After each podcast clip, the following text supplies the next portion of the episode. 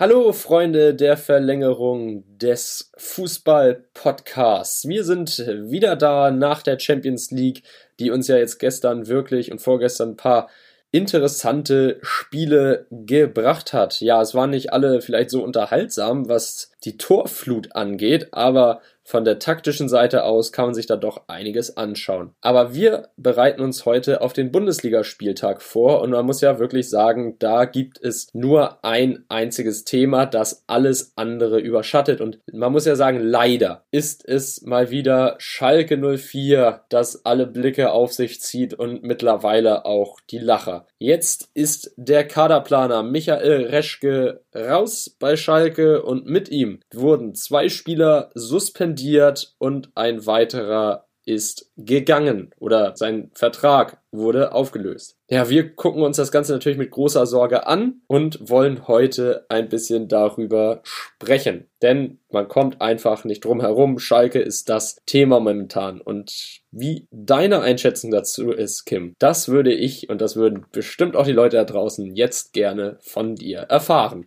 Hallo auch erstmal von mir.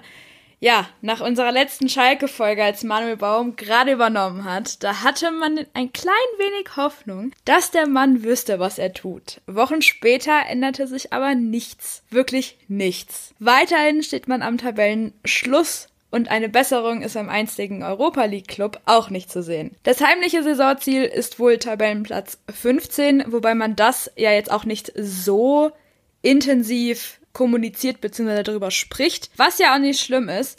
Allerdings würde man sich wahrscheinlich auch bei den Fans einfach wünschen, dass es weitergeht, denn immer mehr droht dem Verein mit einer unglaublichen Mitgliederzahl von 160.000 Mitgliedern das Zerbrechen.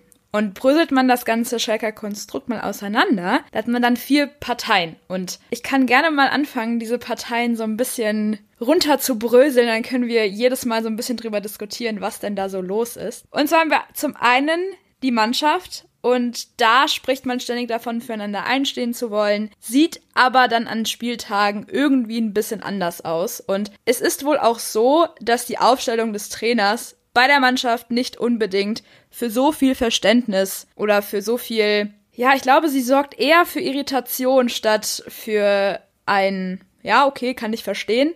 Ist ein bisschen schwierig und Marc Uth hat das Ganze nach dem Spiel gegen Wolfsburg, welches 2 zu 0 verloren ging oder in die Hände von Wolfsburg ging, ganz treffend analysiert und auch ziemlich emotional zusammengefasst. Und das möchte ich einmal rezitieren, was er hier gesagt hat. Er hat nämlich gesagt, es ist so traurig, hier jedes Mal aufzudribbeln und so einen machtlosen Fußball zu spielen. Wir kommen jedes Mal einen Schritt zu spät wir kommen nicht mal in die Zweikämpfe, wir haben keine gelben Karten bekommen. Ich weiß nicht, wie wir so ein Spiel gewinnen sollen. Ich bin momentan so bedient und sauer. Ich könnte einfach nur in die Kabine gehen und weinen. Zitat Ende. Und verständlich, so kann und darf es einfach nicht weitergehen. Es braucht ein Gerüst an verlässlichen Profis, welches man laut Kicker-Informationen gerade dabei ist zu bauen. Aber man braucht es nicht erst im Januar oder wann auch immer es gerade den Verantwortlichen oder der Mannschaft oder dem Kader einfach passt. Man braucht es heute, man braucht es sofort. Denn seien wir mal ehrlich, der Gegner schläft nicht. Während Schalke probiert eine Lösung zu finden, spielen die Gegner ja auch weiter und werden sicher nicht aufhören,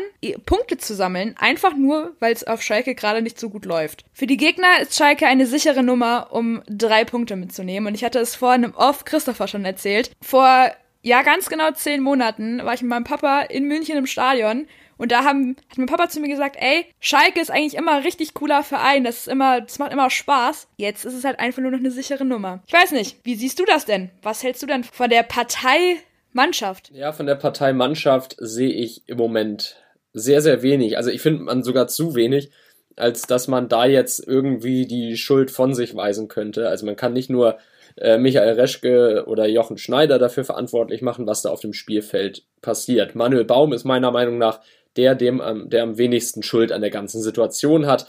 Der Mann ist reingekommen nach David Wagner, hat eine desolate und demotivierte Mannschaft vorgefunden und muss die irgendwie auf Kurs bringen. Und ja, mit seinem taktischen Verständnis und seiner taktischen Herangehensweise, da kann er manchen Spieler mit überfordern, aber ich glaube, dass Manuel Baum als Ansprechpartner immer noch die bestmögliche Option für Schalke war. Und was die Mannschaft angeht, da gebe ich Marc Uth völlig recht. Also ich habe mir das Spiel gegen Wolfsburg angeschaut und die erste Halbzeit, die war einfach grausam von Schalke. Also da war kein Zugriff da, da war kein Druck da, wenn man das überhaupt Druck nennen möchte, was Schalke da gespielt hat. Man hat abgewartet, Wolfsburg konnte sich den Ball hin und her schieben und die Schalker, die wurden da zurechtgelegt. Da war der 2 zu 0 Stand völlig verdient. Und in der zweiten Halbzeit, die ersten 10 Minuten, die waren ganz in Ordnung. Da hatte man dann auch, ich glaube, ein oder zwei Chancen. Aber im Endeffekt ist das halt zu wenig, wenn man in der Bundesliga 10 Minuten lang mal eine gute Phase hat und danach wieder in die alten Muster zurückrutscht und einfach nichts mehr tut. Und auch dann nach diesen, ja, nach diesen 10 Minuten, da hatte man zwar mehr den Ball, aber eigentlich auch nur, weil Wolfsburg den freundlicherweise überlassen hat. Also es ging nicht davon aus, dass Schalke sich die ganzen Bälle von Wolfsburg erobert hat und jetzt mega offensiv spielen wollte. Das war es nicht. Sondern Wolfsburg hat sich gesagt, gut, wir führen hier 2-0, wir verteidigen stabil, da kommt keine Gefahr vom Gegner, vor allem nicht offensiv. Dann brauchen wir einfach nur routiniert alles klar weg zu verteidigen und dann passiert hier nichts und das sind unsere drei Punkte. Und genauso ist es dann ja auch gekommen. Und dass dann im Endeffekt im weiteren Verlauf Nabil Bentaleb und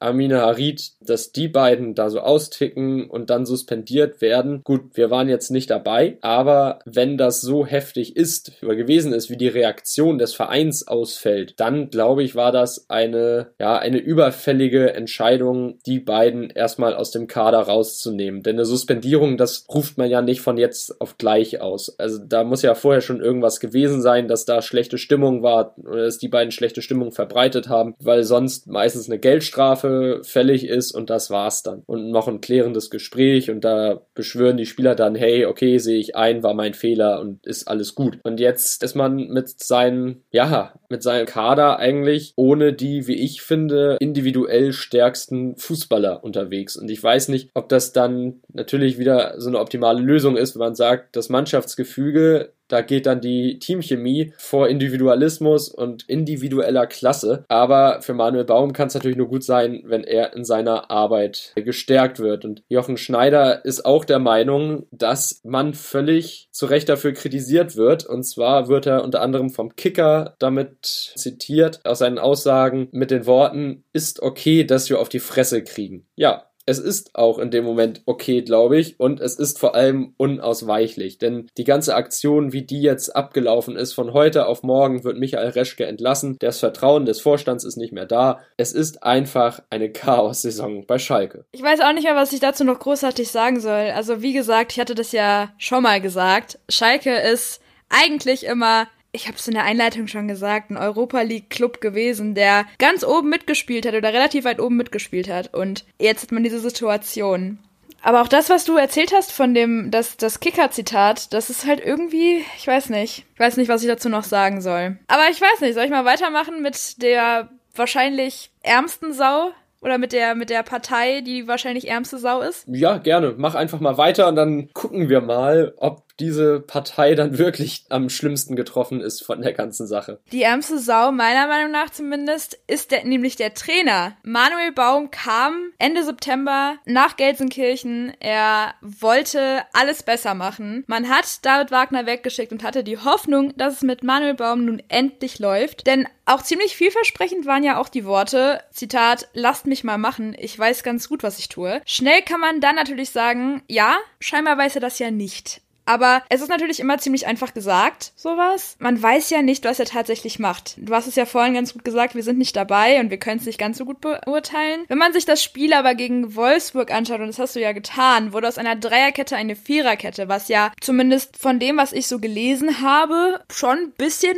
geholfen hat. Ich glaube aber, gerade auch, weil Manuel Baum erst so frisch, also in Anführungszeichen, ich sitze hier und mache gerade Anführungszeichen, sieht aber keiner, ich glaube, dass eine, oder ich bin mir ziemlich sicher, dass eine Kündigung von Manuel Baum in naher Zukunft nicht realistisch ist. Und ich wüsste auch nicht, um ehrlich zu sein, wer das, wer diesen Scherbenhaufen jetzt gerade noch übernehmen möchte. Das weiß ich auch nicht. Denn Manuel Baum, der war für mich wirklich der prägende Mann oder beziehungsweise der beste Mann, der zu dem Zeitpunkt auf dem Markt war. Und jetzt wieder den Trainer zu entlassen, das wäre ja wirklich noch mehr Chaos in der Mannschaft, noch mehr Chaos im Verein. Also man hat ja jetzt gerade, wie du sagst, erst einen Spielstil gefunden und ein System, das wohl irgendwie ein bisschen Stabilität gibt. Und wenn man jetzt Manuel Baum wieder entlässt, dann muss sich die Mannschaft wieder auf einen neuen Trainer einstellen, wieder auf ein neues Spielsystem. Und ich glaube nicht, dass diese Mannschaft im Moment dazu in der Lage ist, unendlich viele Trainer auszuprobieren, zu verschleißen und unendlich viele Spielsysteme drauf zu kriegen. Denn das Problem ist ja auch, dass im Kader eklatante Lücken herrschen. Also Michael Reschke, der hat das ja deutlich verpasst. Und Jochen Schneider auch. Zum Beispiel die Rechtsverteidigerposition zu besetzen. Aber was hältst du denn dann stelle ich mal dann die präzise Frage zum Trainer. Was hältst du denn aktuell von dem Job von Manuel Baum? Also wie bewertest du das? Ich sehe schon eine leichte fußballerische Verbesserung im Vergleich zu David Wagner, aber ich habe trotzdem das Gefühl, dass Manuel Baum teilweise einfach hilflos an der Seitenlinie steht oder sitzt und sich nur die Hände vors Gesicht schlagen kann und sich fragt, ob er überhaupt irgendwas machen kann, ob ihn nicht alle im Stich lassen und ob er irgendwie endlich mal eine taktische Herangehensweise findet, mit der man Siege einfährt. Und die sehe ich im Moment einfach nicht. Also ich habe nicht das Gefühl, dass die Mannschaft gewillt ist, das umzusetzen, was er vorgibt. Und dann tut mir Manuel Baum auch leid, weil er sich wirklich anstrengt, wirklich bemüht und wirklich alles dafür tut, dass dieser Club wieder Erfolg hat, beziehungsweise dass dieser Club nicht in den letzten vier Plätzen oder Tabellenplätzen da irgendwie rumkriecht und leider ist es so, dass Schalke im Moment 18. ist. Meinst du, das liegt aber auch an dem, was vorher war? Also meinst du, das liegt oder könnte eventuell auch daran liegen, was David Wagner ihm da hinterlassen hat? Oder meinst du, das ist einfach ein grundsätzliches Problem und egal wer da vorher gewesen wäre, es ist jetzt einfach es ist einfach so. Also klar muss man da auch irgendwo so ein bisschen den Grund bei David Wagner suchen der hätte ja auch sagen können, okay, ich sehe nach der Saison 1920, die Rückrunde, die ist katastrophal. Die Mannschaft weiß nicht, was sie tun soll, was sie tun kann. Sobald ein Gegentor fällt, bricht man in sich zusammen. Ich bin nicht mehr der richtige Mann, um hier Impulse zu setzen und das Ganze wieder auf die Reihe zu kriegen oder irgendwie einzurenken, dass man wieder so erfolgreich spielt wie in der Hinrunde 1920. Und dass man dann sagt, nee, okay, ich spring jetzt mal über meinen Schatten und dafür bin ich dann doch realistisch genug. Ich bin nicht mehr der richtige Trainer für diese Mannschaft. Klar, wird zwar kaum jemand machen,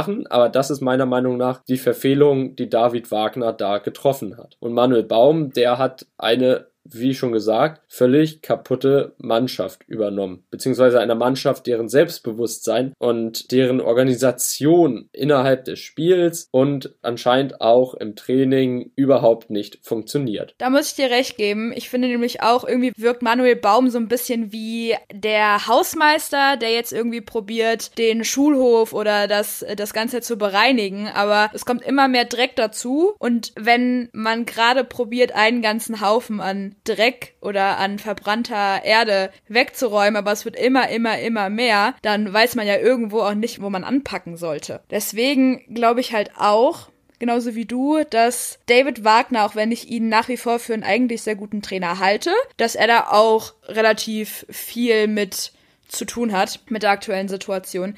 Aber ich finde nach wie vor, und da kommen wir jetzt zu den Kaderplanern, dass nicht nur der Trainer was damit zu tun hat, sondern auch der Kaderplaner, weil im Endeffekt stellt der Trainer nicht unbedingt die Mannschaft zusammen. Er kann ja vielleicht Wünsche äußern, so wie Beispiel FC Bayern München, wo Hansi Flick gesagt hat, hey, ich brauche noch einen Rechtsverteidiger. Das war letztes Jahr, hat er gemeint, ich brauche noch einen Rechtsverteidiger und ich brauche, was war das? Der hat, genau, also er hat einen Rechtsverteidiger, der dann am Ende bekommen. War auch das Einzige, was er gekriegt hat. Ein Sechser. Mark Rocker und einen zweiten Stürmer hinter Lewandowski mit Choupo-Moting. Aber es hat ja scheinbar gereicht, mit seinen Wünschen die feine Nuance dann im Team herzustellen, die dafür gesorgt hat, dass Bayern relativ erfolgreich aus der Saison herausgegangen ist. Da kommt dann wieder der Trainer ins Spiel. Er hat aus dem, was er hatte, hat er quasi Gold gemacht. Also er hat aus diesem, aus diesem Produkt, also aus diesem Spieler, er hat ihn so gut in diese Mannschaft integriert oder hat diese Mannschaft so gut zusammenarbeiten lassen, dass es funktioniert hat. Und genau dasselbe müsste ja jetzt der Trainer machen. Aber wenn die Kaderplaner, in dem Fall waren es ja jetzt Schneider und Reschke, und beide mussten bis zuletzt um ihre Posten bangen. Reschke hat nun den Verein verlassen. Was jetzt Schneider macht, das weiß man nicht. Er will wohl weiterhin da bleiben und ja, er hat wohl auch ziemlich viel Rückhalt im Verein. Aber meine Meinung ist ganz klar dazu, was bringt dir der Rückhalt, wenn deine Arbeit nicht so funktioniert, wie sie es sollte? Du hast es ja gerade erzählt, kannst es gleich nochmal gerne ausführen, mit den Rechtsverteidigern, die es ja quasi einfach gar nicht gibt. Man hat einen Spieler geholt, den man als Königstransfer angepriesen hat. Und der wurde nun gekündigt. Der Vertrag mit Ibisevic hat nun zum 31.12.2020 gekündigt. Paciencia, Rono, beide von der Eintracht und Ludewig sind als Leihspieler gekommen und auch die scheinen irgendwie nicht zu funktionieren. Man hatte bei Paciencia am Anfang den Eindruck, dass er irgendwie heiß ist, dass der, dass der Lust hatte. Aber von ihm hörst du und siehst du jetzt irgendwie aktuell auch nicht mehr so viel. Und Harit und Ben Taleb, die trainieren einfach individuell. Und das sind, da haben wir ja im Off schon drüber gesprochen, die wertvollsten Spieler oder die besten Spieler, die Schalke einfach hat. Es ist super schwierig. Ich habe auch vorhin einen Artikel zu Suat Serda gelesen. Der wird nicht zu halten sein. Er ist, sorry, aber für diese Mannschaft, für dieses Niveau, was da gerade passiert auf Schalke, er ist zu gut. Fazit, mein Fazit zumindest zu, zu den Kaderplanern ist ganz einfach. Schneider müsste eigentlich auch gehen. Da müssten zwei neue Leute kommen, die komplett neue Ideen haben und sich vielleicht auch ein bisschen besser in dem Geschäft auskennen. Wie gesagt, ich kenne mich jetzt mit Schneider und mit Reschke nicht so gut aus, um zu wissen, welche Kontakte sie haben und welche Kontakte sie nicht haben und wie gut informiert sie sind oder wie gut sie nicht informiert sind. Aber einen Rechtsverteidiger, den findest du. Aber erklär du gerne nochmal die Rechtsverteidigerproblematik bei Schalke. Boah, wo soll ich da anfangen? Ich sagte ja schon, dass man seit zwei Jahren eigentlich praktisch ohne richtigen Rechtsverteidiger spielt. Daniel Caligiuri zum Beispiel, der wurde ja mehr als ja Hybridspieler auf der Außenbahn eingesetzt, der eigentlich nur rauf und runter gelaufen ist. Der war ja kein klassischer Rechtsverteidiger. Und Sebastian Rudi ist auch kein Rechtsverteidiger, der da spielt. Im gesamten Kader stand bis kurz vor Transferschluss kein nomineller Rechtsverteidiger. Und dann holt man mit Kilian Ludewig einen 20-Jährigen von RB Salzburg, der dann plötzlich alles richten soll. Und das verstehe ich halt nicht. Also zum Beispiel John Joe Kenny, da war ja auch klar,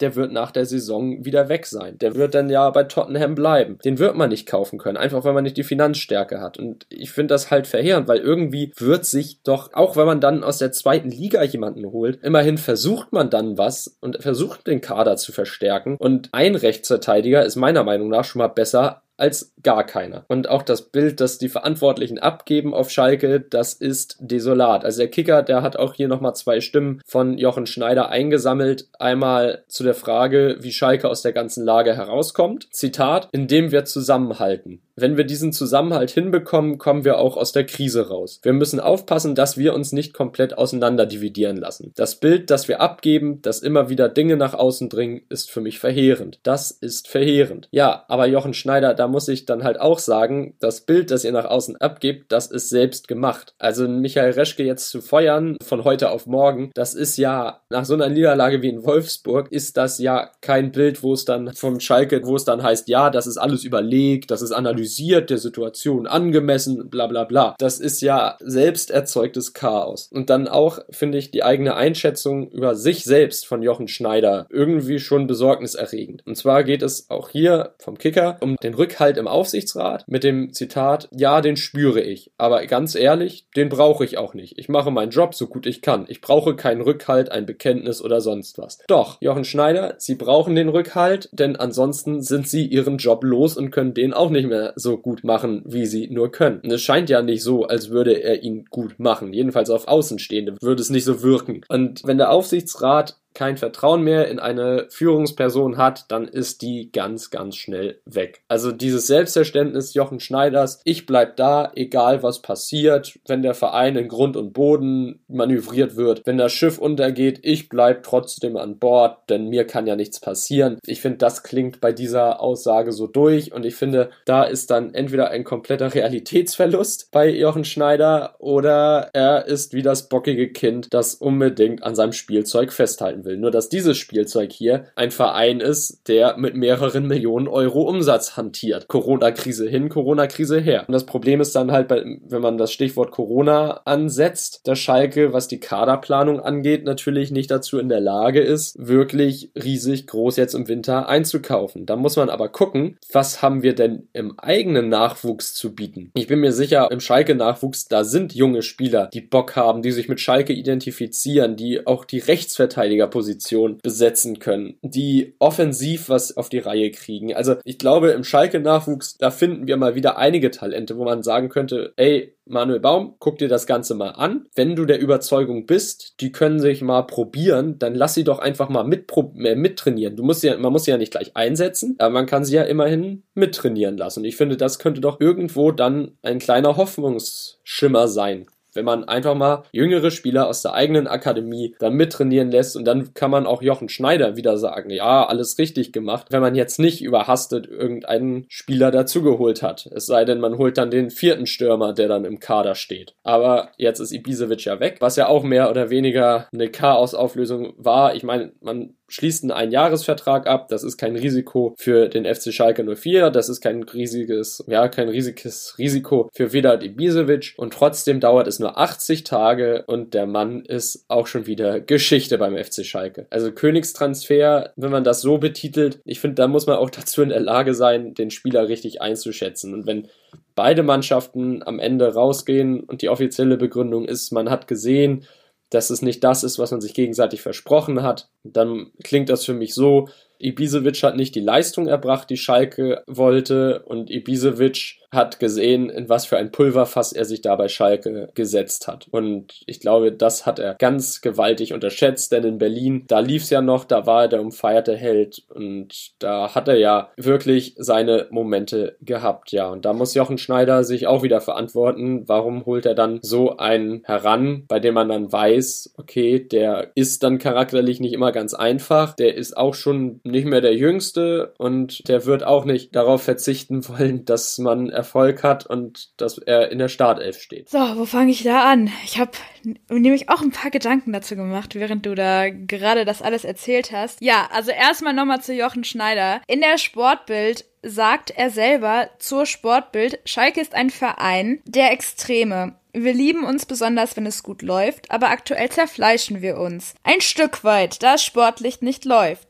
Das hilft dem Verein allerdings nicht. Ich appelliere an die Geschlossenheit in einer solchen Situation. Nur die hilft unserem Verein. Das stimmt. Allerdings, lieber Herr Jochen Schneider, wenn wir ihn schon so genau ansprechen hier gerade in unserem Podcast, dann finde ich auch eine Aussage, die man hier in der Sportbild ziemlich fett gedruckt hat. Schneider appelliert, Egoismen müssen raus aus dem Verein. Einige Spieler haben offensichtlich nicht begriffen, worum es geht. Ich weiß nicht, ob es nur die Spieler sind, ob man die Schuld den Spielern geben kann. Scheinbar haben sie, Herr Schneider, nicht begriffen, worum es geht. Es geht hier nicht darum, um ihren eigenen Job zu retten, weil das wirkt gerade so ein bisschen so, gerade mit solchen Aussagen wie, ja, ich habe den Rückhalt des Aufsichtsrats etc.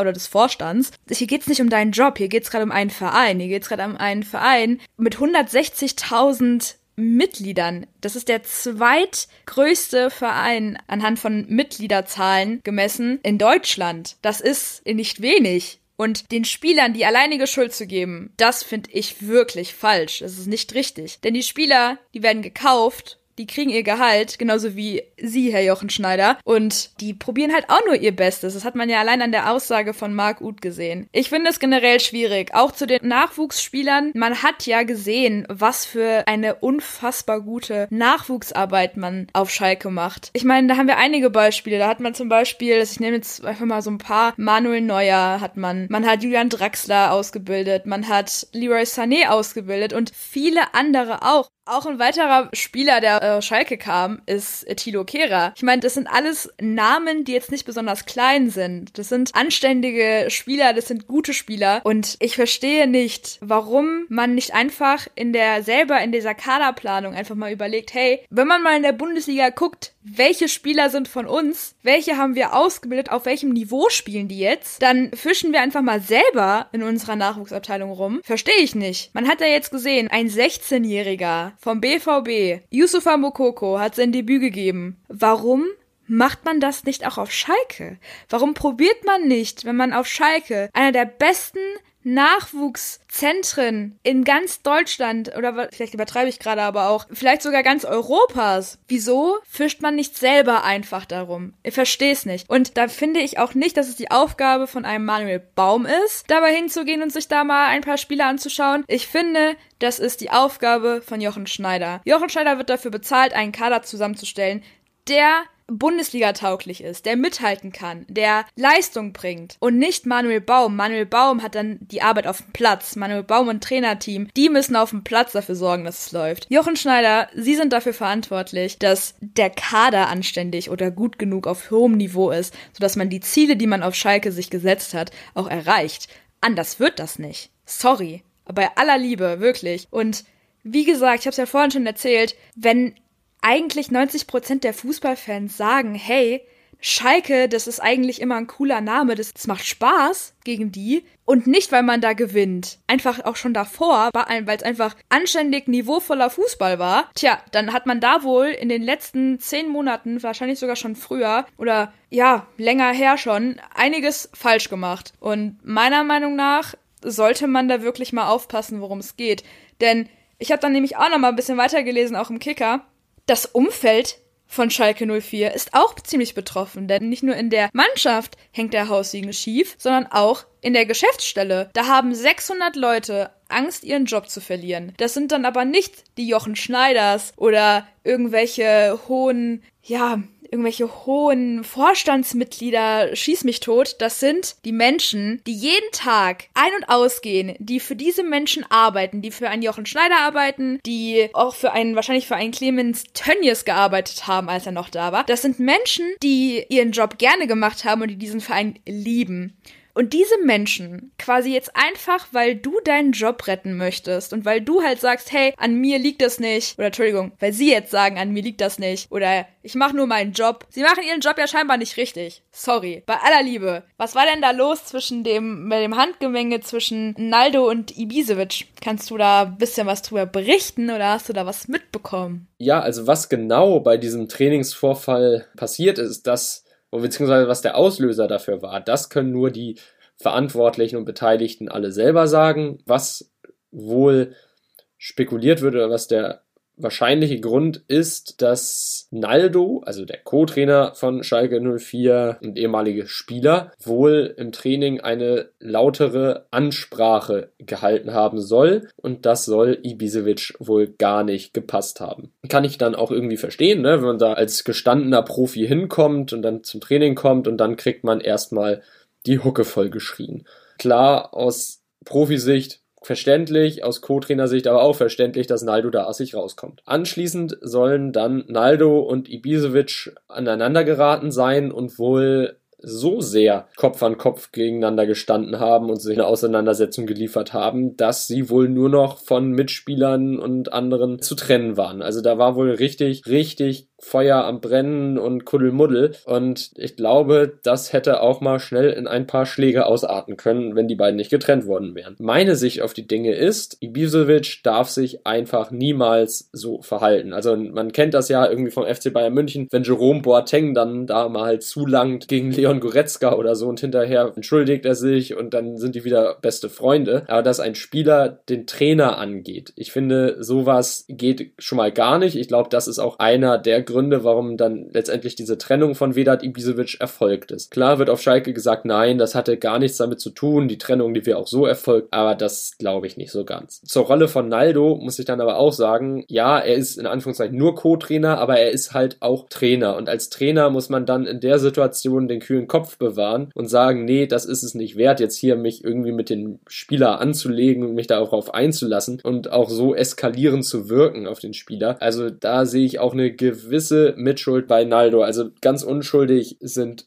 beide nicht. Und ich bin da völlig akkord mit der Entscheidung vor dem Hintergrund Ibisevic, ja, einer der wenigen, die irgendwie versucht haben, das Ruder rumzureißen, trotzdem nicht überzeugt haben und dann auch noch so eine, ja, so ein disziplinarisches Fehlverhalten an den Tag zu legen. Das geht einfach nicht und da muss der Verein dann einfach die Reißleine ziehen und den Vertrag auflösen und den Spieler verabschieden. Das finde ich auch völlig in Ordnung dann von Schalke, ist konsequent gemacht und ich glaube, Manuel Baum, der wird jetzt auch in den kommenden Wochen nicht wirklich daran scheitern, wenn er Vedat Ibisevic nicht im Kader hat. Ich bin gerade am überlegen, ist das nicht irgendwie ein bisschen seltsam, dass, beziehungsweise ich habe den Eindruck, dass auf Schalke Manuel Baum und Naldo, zumindest im Trainingsbetrieb, fast schon so eine ähnliche Stellung haben, wenn du verstehst, was ich meine. Also, wenn ein Co-Trainer so eine Ansprache halten darf und so eine, in Anführungszeichen, Ansage machen kann, dann bekommt man ja schon den Eindruck, dass beide auf einer ziemlich ähnlichen Stufe sind. Man kennt das ja normalerweise, dass dann, wenn jemand eine Ansprache hält und wenn irgendwie sowas derartiges rauskommt, dass dann normalerweise immer der Trainer ist, der so eine Ansage macht, der so eine Ansprache hält, der etwas lauter wird, etc. Aber es ist ja bislang, zumindest meiner Auffassung nach, nicht der Co-Trainer, der solche Ansagen oder solche Ansprachen hält. Nee, das stimmt. Also normalerweise ist es tatsächlich der Trainer, der dann die Ansprache hält. Der Co-Trainer, der ist ja eigentlich an sich zur Unterstützung des Trainers da. Also der kann das dann nochmal verstärken, wenn er selbst danach nochmal was sagt. Aber eigentlich sollte der Trainer ja vorangehen in seinen Aussagen. Ich weiß nicht, ob Baum dann einen Teil seiner Autorität abgibt, wenn er so eine Rede dann von Naldo halten lässt. Klar, Naldo muss man ja auch sagen, Vereinslegende, hat das legendäre 4 zu 4 gegen Dortmund geköpft in der Nachspielzeit, hat damit Königsblau in den Freudentaumel schlechthin versetzt. Aber trotzdem ist das immer noch Aufgabe des Trainers, die Mannschaft mit solchen Reden umzustimmen. So, und jetzt lese ich hier auch gerade, dass die Mannschaft wohl auch einige Zweifel an Naldo hat, weil ihm laut sport.de die Kompetenz fehle und er nicht die richtigen Impulse für den Abstiegskampf setzen könne. Ich glaube, du kannst halt aber auch nur eine Mannschaft trainieren, die im Abstiegskampf steckt, wenn du auch selber mal Erfahrungen im Abstieg gemacht hast. Weil es ist ja immer so, wenn du in einer Situation steckst, aus dieser rausgekommen bist, ob das jetzt positiv oder negativ ist, sei jetzt mal komplett dahingestellt, aber wenn du eine Situation kennst, dann kannst du im Nachgang oder später viel besser damit arbeiten, wenn du wieder in so einer Situation bist, weil du dann ja ungefähr einen Plan davon hast, wie das funktionieren könnte. Aldo war ja einer derjenigen, die sich dann letztes Jahr bei Schalke, bevor es richtig unangenehm wurde, aus dem Staub gemacht haben. Der ist ja dann zu Monaco gewechselt. Redet schön davon, die Spieler müssen Mentalität zeigen und jetzt den unbequemen Kampf annehmen, aber selber war er dann weg, als es ernst wurde. Dann wissen wir ja, wo unter anderem vielleicht sogar das Problem mit Naldo liegt. Mm, nee, und auch bei Jochen Schneider muss man ja sagen, der kam ja von RB Leipzig, also da kennt man ja auch nicht so wirklich den Abstiegskampf als großes Thema. Wie gesagt, ich finde es halt schwierig gerade, dass er also klar, ich freue mich für jeden Schalke-Fan, dass eine Schalke-Legende zurückgekommen ist und das zeigt einfach, wie herzlich und wie toll dieser Verein ja eigentlich ist. Aber trotzdem spricht das nicht für Naldo und es spricht eigentlich nicht unbedingt für, wahrscheinlich hat auch den Co-Trainer, auch der Kaderplaner, in dem Fall Jochen Schneider, geholt. Ich kann mir halt dann dementsprechend nicht ganz vorstellen, warum man ihn geholt hat, denn er kennt sich mit so einer Situation nicht aus. Er weiß nicht, wie das funktioniert und er einzig, ans allein das, was er kann und kennt, sind gute Situationen, also wo es wirklich gut lief bei Schalke. Und das ist ja jetzt irgendwie nicht ganz so vorteilhaft, was hier gerade passiert. Ich weiß nicht, aber irgendwie habe ich gerade den SV Werder Bremen im Kopf. Da war ja letztes Jahr auch ein bisschen, ich will nicht sagen holprig, weil das wäre untertrieben, aber das war ja auch ein bisschen schwierig dort. Und da hat man es ja geschafft. Meinst du, man will jetzt auf Schalke irgendwie den SV Werder Bremen machen? Oder was ist da jetzt der Plan? Hm, ich glaube nicht, dass man auf Schalke genau den gleichen Weg gehen will, wie Werder Bremen ihn hingelegt hat, also Relegation und Festhalten an Florian Kofeld. Ich glaube nicht, dass es auf Schalke so weit kommen würde und kommen kann, weil ich nicht glaube, dass dafür die richtigen Leute am Hebel sind. Also Frank Baumann, der hat ja schon lange, bevor man da unten feststeckte, gesagt, nein, wir halten an Florian Kofeld fest, egal was kommt. Ich glaube nicht, dass ein Jochen Schneider schon acht Wochen, bevor dann möglicherweise der Abstieg droht, sagen würde, nee, nee, Manuel Baum, das ist gar keine Frage, mit dem gehen wir auch in die zweite Liga. Also ich glaube, dafür ist Jochen Schneider dann zu, ich weiß nicht, es dann impulsiv ist oder zu unberechenbar, aber ich glaube nicht, dass da großartig irgendwie eine Garantie über zwei Jahre ausgestellt werden kann auf Schalke, dass der Trainer nicht wechselt. Also vom Kader her ist es ja ein ähnliches Problem bei Werder, da konnte man sich auch nicht wirklich verstärken, aber trotzdem hat man es ja geschafft, jetzt nach sieben Spielen ohne Niederlage jetzt ja mittlerweile, dass man da nichts mit dem Abstiegskampf zu tun hat. Also Florian Kofeld, das hat sich bezahlt gemacht. Jetzt ist natürlich die Frage, was hat Bremen anders gemacht? Ja, man hat dem Trainer Vertrauen geschenkt, man hat einen Fußball gefunden, der Werder irgendwie liegt und mit diesen positiven Erlebnissen, unter anderem einem Sieg gegen Schalke, hat man der Mannschaft wieder Selbstvertrauen gegeben und das hat sich gezeigt, dass man dann auch den FC Bayern München ärgern kann. Und das traue ich dem FC Schalke 04 im Moment nicht zu. Bei Florian Kofeld konnte man ja auch eine Art Entwicklung mitmachen oder auch durchleben, weil da hatte man ja irgendwann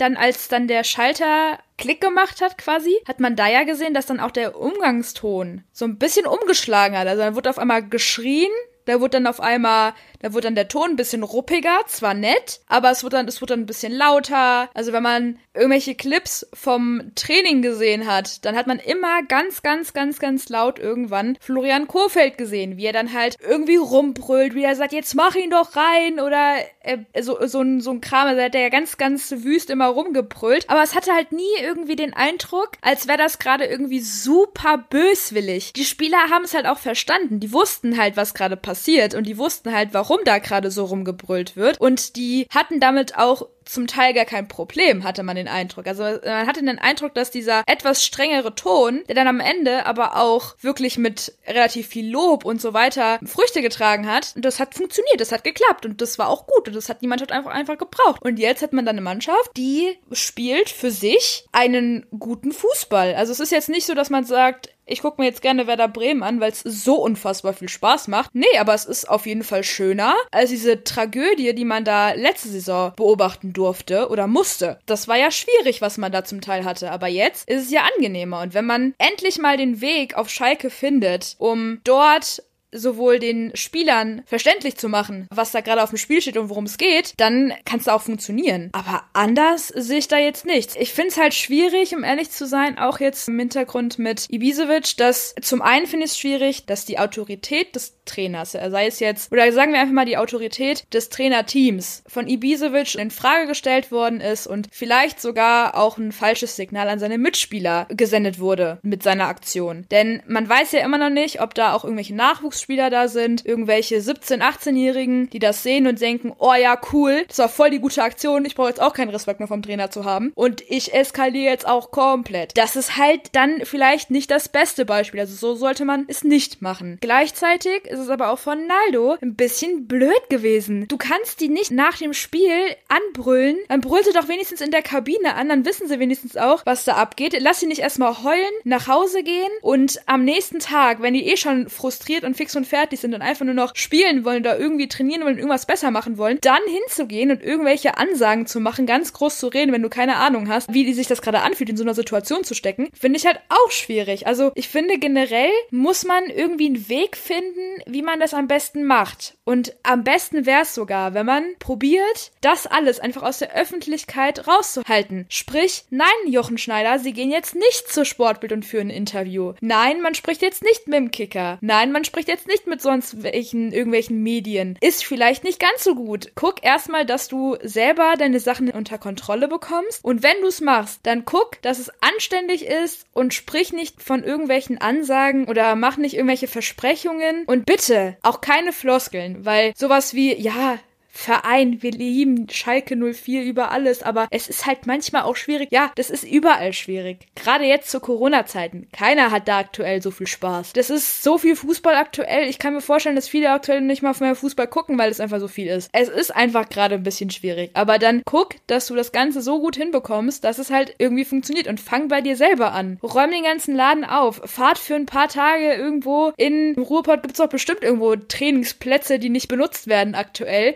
Schließt euch da eine Jugendherberge ein und guckt, dass ihr da irgendwie zusammenfindet und jeder einfach mal zu sich kommt und versteht, worum es hier geht. Macht ein kleines internes Trainingslager in der Nähe von eurer Heimat. So schwer kann das doch nicht sein. Wow.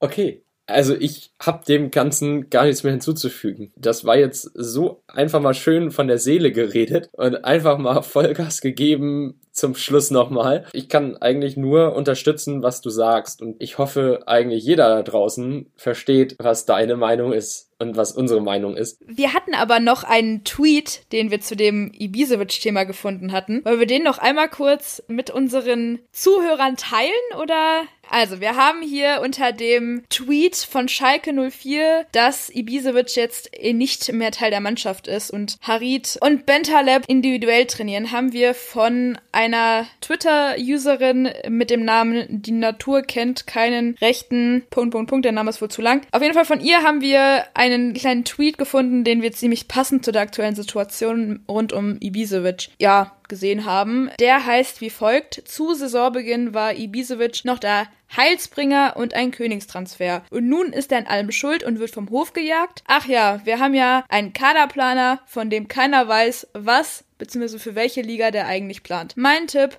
Kreisliga Beamten Mikado. Ja, ich glaube, das fasst eigentlich so ziemlich alles, was wir hier besprochen haben, ziemlich gut zusammen. Und wir haben ja auch schon ein bisschen gequatscht. Ich glaube, wir neigen uns langsam mal dem Ende zu. Oder sind am Ende der Folge. Ja, ich glaube auch, dass wir am Ende der Folge angekommen sind und jetzt am besten unsere Zuhörer für sich überlegen lassen, was denn ihre Meinung zu Schalke ist. Und diese Meinung die wollen wir natürlich gerne haben. Vor allem wollen wir die bei uns haben oder dass ihr uns die schreibt. Und zwar könnt ihr uns jederzeit erreichen auf unserem Instagram-Kanal unter Verlängerung unterstrich Fußball unterstrich Podcast. Verlängerung mit AE, ne? Denn Instagram lässt ja kein Ad zu in dem Namen. Und ansonsten, wenn ihr euch noch weitere Folgen anhören wollt, wir haben ja schon ein paar Folgen zu Schalke gemacht und da können wir natürlich auch mal beobachten, wie da so langsam unsere Meinung zu Schalke umschwappt und zu Manuel Baum und zu den ganzen Entscheidungen, die da auf Schalke gefallen sind. Das kann man sich ganz einfach anhören, ganz schnell anhören, zwischendurch mal anhören, jetzt im Lockdown und zwar auf verschiedenen Plattformen. Und welche sind das, Kim? Das ist Spotify, Deezer,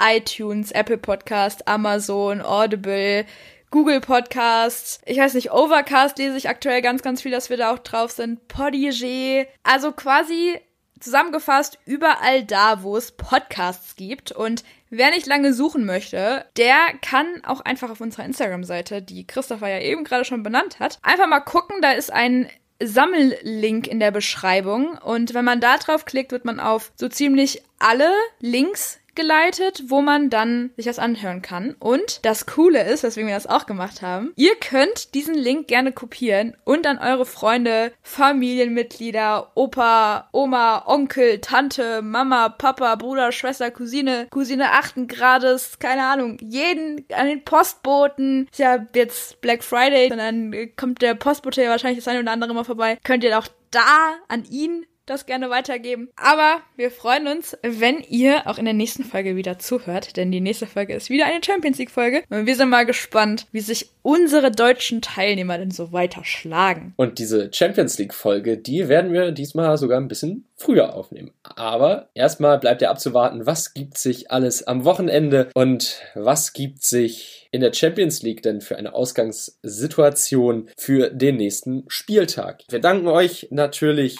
sehr für euer Interesse, freuen uns über jeden Zuhörer. Wir sind mittlerweile bei 183 Abonnenten, die uns regelmäßig folgen und da ja, fühlen wir uns ja eigentlich nur geehrt, freuen uns über jeden weiteren und unser Ziel da steht ja bis zum 31. Dezember auf 200 zu kommen. Also teilt den Podcast gerne, erzählt euren Freunden davon und immer gerne folgen. Und damit war es das eigentlich von meiner Seite oder von unserer Seite, weiß ich nicht, Kim, ob du gleich noch was sagen möchtest. Aber ich sage auf jeden Fall schon mal, bleibt gesund, kommt gut durch die Zeit. Bis dann. Tschüss. Wir haben nämlich auf jeden Fall noch im Dezember eine kleine Überraschung für euch. Also hört immer weiter mit zu und dann werdet ihr auch unsere Überraschung nicht verpassen, denn da wird etwas ziemlich Cooles als kleines Dankeschön für die letzten Monate dieses Wahnsinnsprojektes auf euch zukommen. Und wir sind ziemlich gespannt, wie ihr das finden werdet. Aber ja, bleibt erstmal gesund. Wir wollen euch noch ganz lange irgendwas auf die Ohren quatschen, was Fußball betrifft. Und wir hören uns aber in der nächsten Woche wieder. Bleibt gesund. Bis dahin. Tschüss.